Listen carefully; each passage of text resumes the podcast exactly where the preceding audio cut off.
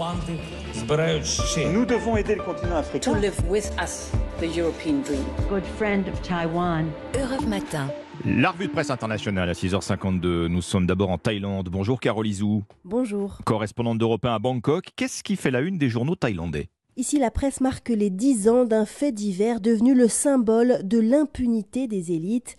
Un petit matin de septembre 2012, le jeune héritier d'une des familles les plus riches du pays, les inventeurs de la boisson Red Bull, rentre d'une soirée agitée. Au volant de sa Ferrari, alcoolisé et sous l'emprise de la cocaïne, il percute mortellement un policier, rentre chez lui et essaye de faire accuser le vieux jardinier de la famille.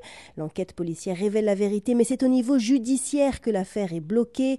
Dix ans plus tard, le suspect n'a jamais été inquiété. Une affaire qui amenuise dangereusement la confiance que les Thaïlandais placent dans leur État, prévient le quotidien Bangkok Post. Le dossier est aussi invoqué par l'hebdomadaire Matichon comme une preuve de la nécessité de la réforme en profondeur du système judiciaire. Nous sommes maintenant au Japon avec Bernard Delattre. Les gros titres chez vous ce matin.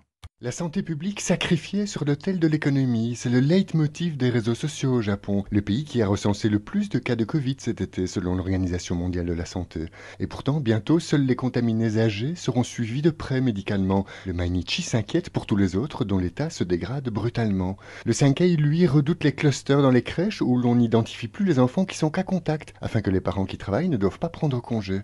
Et puis, le Japon s'ouvre de plus en plus aux touristes étrangers. Seul le quotidien financier Nikkei et le journal journal anglophone Japan Times s'en félicite. Tous les autres exhortent à la plus grande prudence. Le Yomiuri déplore des assouplissements sanitaires incessants et improvisés. Le tabloïd Gendai les juge irresponsables. À ses yeux, le Covid tuant chaque jour 300 Japonais, le gouvernement ne peut pas prétendre que c'est désormais un non-sujet. Et nous voici enfin au Maroc avec vous, Alexandre Blanc, les unes de la presse marocaine.